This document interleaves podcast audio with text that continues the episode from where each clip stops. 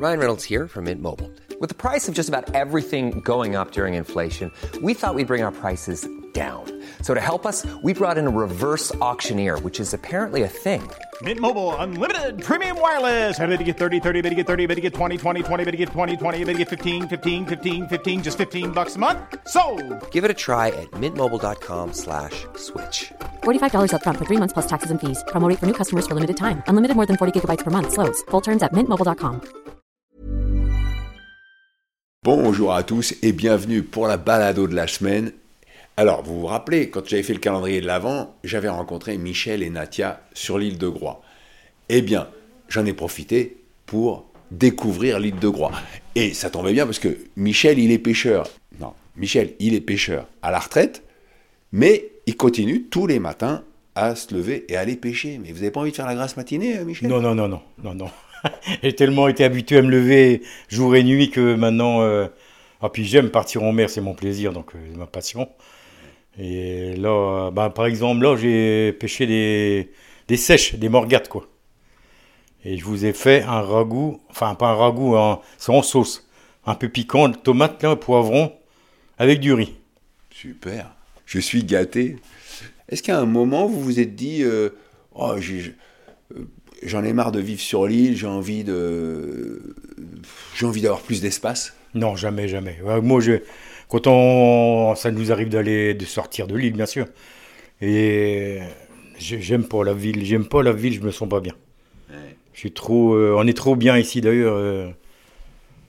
Les gens viennent en vacances ici, donc. euh, C'est que c'est pas si nous, mal. voilà, c'est ça. Donc, nous, on n'a pas besoin de la pollution et le, le- le bruit et tout ce qu'on veut. On est bien ici. Quand je pars en mer, moi, je suis, euh, je vois le lever du soleil et ça me, ça me remplit toute la journée, quoi. Voilà. Ce qui est rigolo, c'est que vous êtes marié avec une femme qui vient de Géorgie. Oui, elle est venue en vacances et voilà, on s'est connus comme ça. Je l'ai emmené en mer, bien sûr. Ah bah oui. C'était un test. C'était un test, voilà. Donc, ça s'est bien passé. Elle a été bien vue tout de suite ou parce que souvent les Iliens, euh, j'ai souvent l'impression que même moi qui viens du continent, ils me considèrent comme étranger, alors quelqu'un qui vient de, de Géorgie. Oui, mais euh, en même temps, les Iliens, euh, gros, euh, les marins, ils ont beaucoup voyagé. Ouais. On est parti en Afrique, on est parti en Espagne, on est parti en, Écosse, en Angleterre, en Irlande, et dans tous les ports d'ailleurs de la France. Ça dépend des bateaux. Et c'est vrai que nous, on est très ouverts. C'est ce qu'on dit. hein. Bah, je peux témoigner, on se connaissait pas il y a cinq minutes et, Oui. et vous m'invitez à déjeuner, à, à- Exactement. à partager le fruit de votre pêche. Bah oui, bah faut partager. C'est les moments de partage, c'est c'est la vie. Je suis d'accord. Hum, ça sent bon, hein, vous avez Ouais, soulevé ouais, là. ouais, ouais, Hum. ouais. Alors Natia, vous étiez ambassadrice de Géorgie en France? Oui. Comment vous vous êtes retrouvée piégée sur une île? Euh, alors, euh, on va dire que le marin pêcheur euh, a- m'a pêché dans ce filet. On peut dire ça comme ça. Mais en fait, euh, je suis venue à Groix avec une amie en 2007, alors, pour cinq jours. C'était à la fin de ma mission d'ambassadeur en France. L'île m'a tellement fascinée, ainsi que ses habitants, bien sûr, que euh, après, euh, voilà, le, le courage me manquait pour repartir. Et au fur et à mesure que j'étais là à Groix, euh, ça me charmait encore plus et finalement, j'y suis toujours. Et qu'est-ce qui vous charme sur cette île? Tout, c'est-à-dire que l'âme de l'île, tout d'abord, son quotidien qui est extraordinaire, qui, euh, la liberté qu'on éprouve, qu'on ressent, euh, et la, la relation entre, entre les gens, la solidarité, tout est agréable, et ainsi que le paysage sont sublimes, vraiment. C'est très vrai, voilà. C'est ce Ouais. qui est, c'est ce qu'on euh, ressent ici tout de suite, c'est euh, la sincérité. Partout où vous allez, euh, c'est jamais hypocrite, c'est Ouais. du vrai. C'est fascinant, c'est, ça attire bien sûr. Et en tant qu'étrangère, vous avez été tout de suite bien acceptée ou il y a eu des gens quand même qui disaient mais quand même, euh, Euh, vous n'êtes pas chez vous ici? Non, moi j'ai toujours ressenti euh, une bienveillance euh, énorme à mon égard, mais j'avais une carte de visite Michel. Donc c'était plus facile pour moi, je crois. Alors, il faut quand même que je décrive cette maison typiquement euh, groisillonne.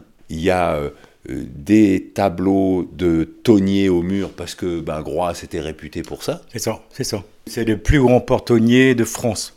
Jusqu'à 315 bateaux, il y a eu. Des bateaux, des de bateaux de Groix 20 mètres, oui. Ah oui. Et 5 usines. 5 usines de temps. Et aujourd'hui, il en reste que de quoi de tout ça? Il ne reste rien du tout.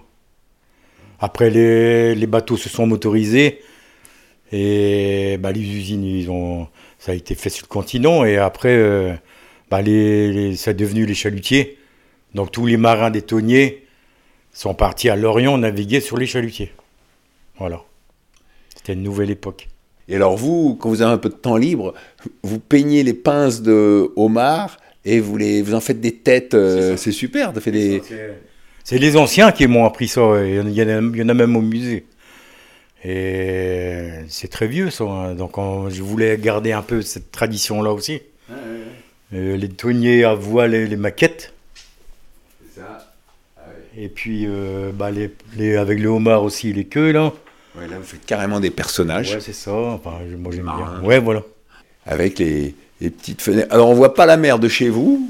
Euh, euh, on a la vue sur le jardin, on voit les arbres au loin. Au du haut, il y a un petit morceau dans, dans le, dans la fenêtre du haut. Ah oui, d'accord. Et on est au lieu dit Créal. Et au mur, il y a marqué, Michel, il y a une ardoise où il est écrit La gentillesse est la première qualité de l'intelligence, Voltaire. C'est ça. C'est un cadeau qu'on m'a offert. Un graveur de pierre qui m'a offert ça. Il y a aussi des affaires d'Afrique, là. Parce que mon père a été sur un bateau Groisillon, la ballerine. Ils sont ils sont partis sur les côtes d'Afrique pêcher le thon rouge. En hiver, parce que ici, euh, l'été, c'était le thon blanc. Mais après, le thon blanc, et- c'est qu'une saison. hein. Donc, ils partaient là-bas euh, quatre mois euh, en- à Dakar. Ah oui, Et tout l'équipage, l'équipage est là, là, en photo. une vieille photo noir et blanc avec tous les marins sur le bateau.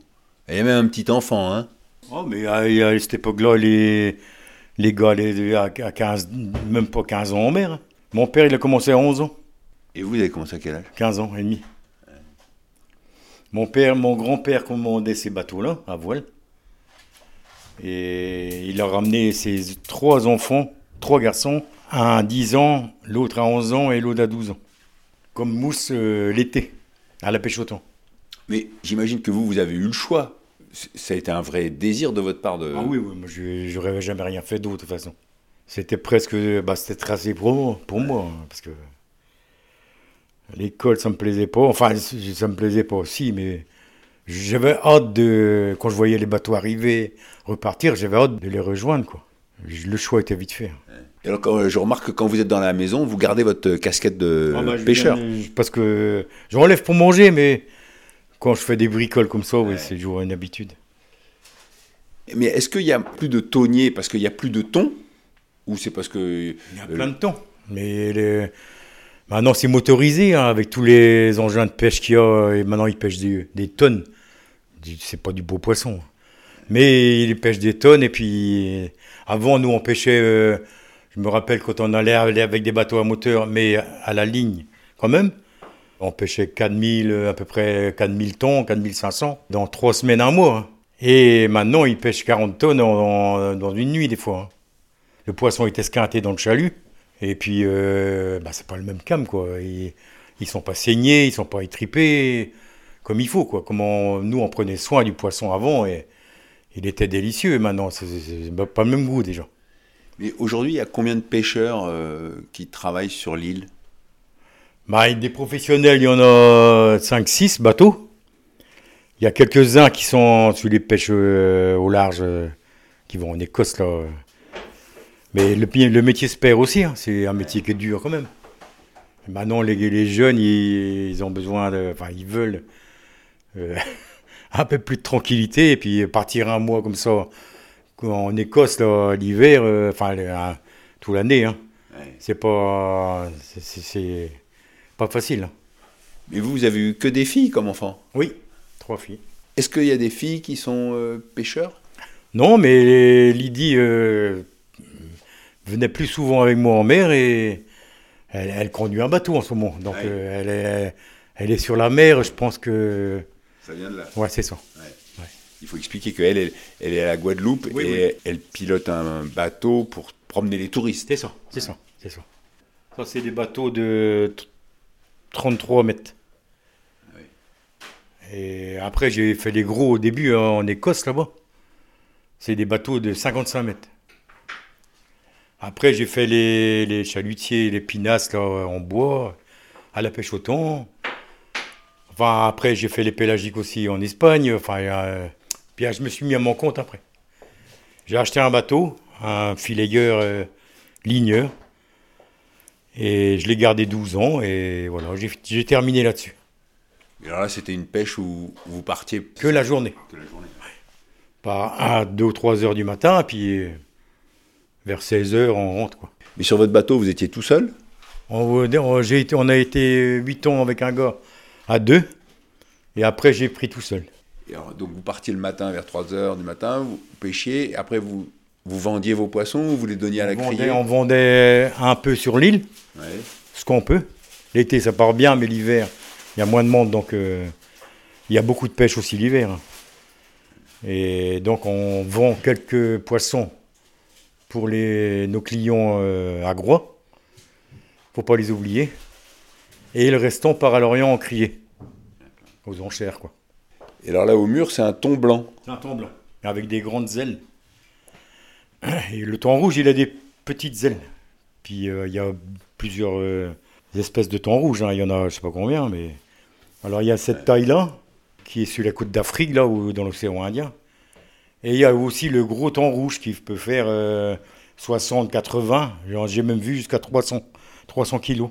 Mais j'ai vu aussi une marée qu'on avait pêché 3 tonnes de 300 kilos. Il y avait une tonne entre les trois et ils ont été rejetés à la poubelle parce que ils étaient bourrés de mercure. Là, il vient d'où ce mercure? Je sais pas. Et en tout cas, j'ai jamais vu euh, des thons blancs partir à la poubelle, tandis que le thon rouge, oui. Aujourd'hui, quand vous partez à la pêche le matin, il n'y a jamais une fois où vous revenez sans rien. Moi, je connais les endroits, je connais. Je, bah, je suis un pêcheur quand même. Donc, euh, je rentre rarement bredouille. Mais celui qui, celui qui ne connaît pas, quand même, il faut a- apprendre un petit peu. hein. C'est sûr. Euh, mais il y a moins, quand même. Il y a moins de sol, il y a moins de. Mais il y a des quotas aussi. Ils ont, ils ont mis des quotas pour les pas pêcher trop de sol non plus ou certains poissons euh, laisser se reproduire un peu quoi. Et qu'est-ce qui vous rend heureux, Michel? Bah, la vie qu'on a ici, ça me rend heureux. Il n'y a pas besoin de grand-chose pour être heureux. On est, on est bien, je trouve. euh. On n'a pas de, moins, beaucoup moins de contraintes qu'ailleurs, à mon avis. Voilà, c'est ça le bonheur aussi. Et là, vous ouvrez le poêle, vous vous chauffez au bois tout- toute Ouais. la- toute l'année? Ah oui, le bois, c'est gratuit au moins.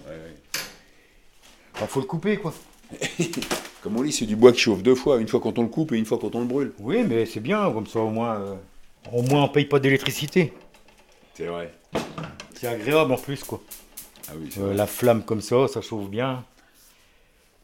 Il y a même un four en haut, on peut faire euh, un, ragoût de veau là-dedans. Est-ce que vous êtes plus heureux en mer ou à terre? Bah, ma vie, c'est en mer.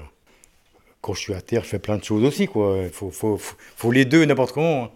On peut pas rester toute sa vie en mer non plus. Mais, mais, ah, je vais le matin, par exemple, en mer. Je rentre assez tôt parce que je vais tôt, donc je rentre tôt. Puis après, ça me donne la journée pour m'occuper d'autres choses. ou- Voilà. Je vous admire parce que moi, j'ai très vite mal le mal de mer. Même pour prendre le bateau là pour venir sur l'île, déjà j'étais content qu'on arrive à- au port parce que je commençais à être un peu remué à l'intérieur. Alors, Moi, quand je suis, pas, quand je suis parti euh, la première marée, euh, je suis resté huit jours malade. ah bon Mais bon, le bateau va pas retourner pour moi. euh, voilà, tu, tu fais avec. hein. Les gars me disaient, euh, t'as qu'à m'en boire un coup de vin, ça ira mieux. Donc euh, voilà, c'est pas. Et puis il faut se lever quand même parce qu'il y a le poisson qui arrive et tout. Il y a l'odeur du, du gasoil, il y a l'odeur de, des repas, il y a, il y a l'odeur de moisi, t'es trop trempé et puis voilà. Et c'est comme ça que tu arrives parce que euh, autour, bah, il y en a qui abandonnent. Mais quand même, vous au début, vous avez été malade, malade, mais après ça passe. Ah, ça passe, oui, oui, oui. Ah oui, ça passe. Faut supporter les premiers. Bah, de toute façon, on n'a pas le choix. Quand t'es parti, t'es parti. hein. Ou alors Natia, qu'est-ce que vous préparez là en cuisine? Euh, donc moi je fais une petite entrée. Euh, là, ça c'est une tarte au fromage qui s'appelle khachapuri en géorgien. Et c'est une pâte et avec du fromage euh, à l'intérieur. Ça fait penser un peu au cheese naan euh, indien, un peu, euh, ces, ces pâtes oui, euh, peut-être. avec oui, du fromage à l'intérieur. Voilà. Et alors, et qu'est-ce qui vous rend heureuse, vous, Natia? Chaque minute euh, passée sur l'île, tout simplement. C'est très simple. Il n'y a pas la nostalgie de la Géorgie? Bah, euh, moi, je retourne en Géorgie tous les ans. Euh, Ah oui, oui, tout le temps. Sinon, je ne pourrais pas. Sans mon pays, je ne pourrais pas rester sans le voir pendant longtemps, bien sûr. Bien sûr, mais on est libre de partir quand on veut. Donc, euh, bah, c'est facile, on prend l'avion et on y est cinq heures plus tard. Et Michel, euh, vous êtes allé en Géorgie, ça, ça vous a plu? Oui, oui, c'est très beau. hein. Euh, je, je suis allé euh, quatre fois. C'est un beau pays, les gens sont super intéressants et très gentils d'ailleurs et accueillants. Et mais moi, c'est la langue qui, voilà. Oui, parce que c'est ça que je voulais dire, c'est que vous, quand vous êtes arrivé sur l'île, vous parliez déjà le français, euh, Natia? Oui, oui, oui, bien sûr. Parce que ça, c'est mon métier, donc les, les lettres françaises. Donc, j'étais bien obligée de parler déjà français. Mais la- le géorgien, c'est une langue à part, avec son alphabet à part. Euh, il fait partie des 13 alphabets du monde entier. La Géorgie, c'est la version européenne euh, du pays, de son nom. En géorgien, c'est, euh, le pays s'appelle Sakartvelo. Mais depuis toujours, on a adopté cette version très euh, jolie euh, européenne, la Géorgie. On dit que l'une des versions, c'est que les premiers Grecs qui ont accosté en Géorgie, ils ont dit euh, Georgica, la terre fertile, Euh, ce qui est tout à fait vrai. Et, et voilà, d'où ce- cette version européenne. Parce que quand vous êtes arrivé sur l'île, vous aviez quel âge? 40 ans. 40 ans quand même, ah oui. Et euh, j'ai fait mes études aussi à Lyon, juste après l'effondrement de l'URSS. Les frontières se sont ouvertes et j'en ai profité. J'étais en cinquième année, moi, moi-même, à la fac, euh, là-bas en Géorgie, euh, les lettres françaises. Et je me suis dit, euh, là, maintenant, il faut, il faut aller. Il faut aller là-bas, sur place. Et grâce au- à nos amis, euh, on s'est retrouvés, moi et une copine à moi euh, de la fac, on s'est retrouvés à Lyon. Et là, vous aviez quel âge quand vous êtes arrivé à l'université de Lyon Euh, 24 ans. 24 ans, d'accord. Voilà, on était euh, tous pleins d'enthousiasme parce que euh, le- il n'y avait plus l'URSS, il y avait euh, euh, voilà la démocratie à construire et à bâtir. C'est pas évident. Je veux pas que ça brûle hein, derrière. hein. Ah oui, oui. Non, non. Il faut retourner. Il faut retourner, sinon c'est- vous avez raison. Voilà. C'est ça, donc vous avez 24 ans quand vous arrivez en France, et puis vous... Je retourne en Géorgie. Euh, je parlais donc français et euh, anglais aussi également. Donc euh, j'étais tout de suite embauchée par des organismes internationaux qui ouvraient leurs rep- représentations, leurs ambassades, ambassades en Géorgie. Et notamment l'Union européenne, la Commission européenne a ouvert la délégation euh, là-bas Tbilissi, dans la capitale. Et voilà, c'est comme ça que ma carrière professionnelle euh, a commencé. Et, et quand vous êtes arrivé sur l'île, vous aviez quoi comme métier alors là? Euh, donc j'étais euh, ex-diplomate, si vous voulez, et sans emploi quand je suis arrivée sur l'île, bien sûr. Et Pôle emploi, ils m'ont dit là-bas, on ne peut pas vous retrouver euh, un boulot euh, équivalent. à Ah oui, il n'y a pas de boulot d'ambassadeur sur l'île. Non, mais je ne cherchais pas ça, c'était mon choix euh, personnel, donc euh, euh, c'était pas mon but de trouver quelque chose, euh, un boulot euh, euh, de ce niveau-là. Ouais. Euh, j'ai même euh, j'ai travaillé un peu à la boulangerie, euh, j'ai fait le, la livraison du pain à un moment donné. Après, j'ai aussi travaillé pour l'office de tourisme euh, de Groix. Et un jour, j'ai été euh, employée euh, au musée par la commune. D'accord. Donc, je suis rentrée dans la fonction publique. quand vous étiez ambassadrice, mais vous étiez là, vous représentiez la Géorgie euh, en France, quoi. C'était, c'est un poste où vous êtes nommé par le gouvernement géorgien et. Oui, pour représenter mon pays en France. et la France, c'est pas n'importe quel endroit dans le monde entier pour représenter son pays. Donc mon but et mon objectif dans les années 2000, c'était de faire connaître la Géorgie, en fait, de dire et de démontrer que notre culture géorgienne, ça fait la même base culturelle euh, que l'Europe. Voilà, c'est la culture de la vigne euh, et, et on a plein de choses en commun c'est quand même super d'être ambassadrice et, puis de, quitter ce, métier. Euh, c'est vraiment superbe. C'est une vie euh, très enrichissante, euh, plein de choses intéressantes tout le temps, tous les jours. Et c'est une grande responsabilité. bien sûr, je, je, le faisais avec beaucoup d'énergie, beaucoup parce que c'est mon pays qui me donnait cette énergie, bien sûr mais c'est le contenu qui me charmait. C'est pas parce que c'est euh, c'est très prestigieux en même temps, mais euh, c'est pas l'apparence, c'est vraiment le le contenu qui était fascinant.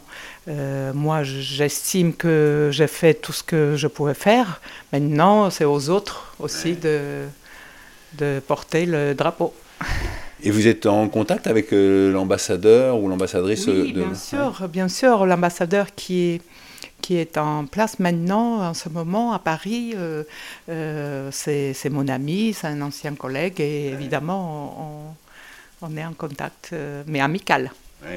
Et il y en a qui ont dû quand même beaucoup se dire, mais t'es sûr que tu fais le bon choix, là, d'aller t'enterrer sur l'île de Groix euh, je pense que c'était le meilleur choix que je puisse faire. Michel? Oui, c'est vrai. je suis très content. Bon, ben, on va passer à table. Alors, euh, c'est ici que va se terminer cette euh, première balado. Et je vous dis à demain pour la suite des nouvelles aventures. D'ici là, portez-vous bien. Allez, ciao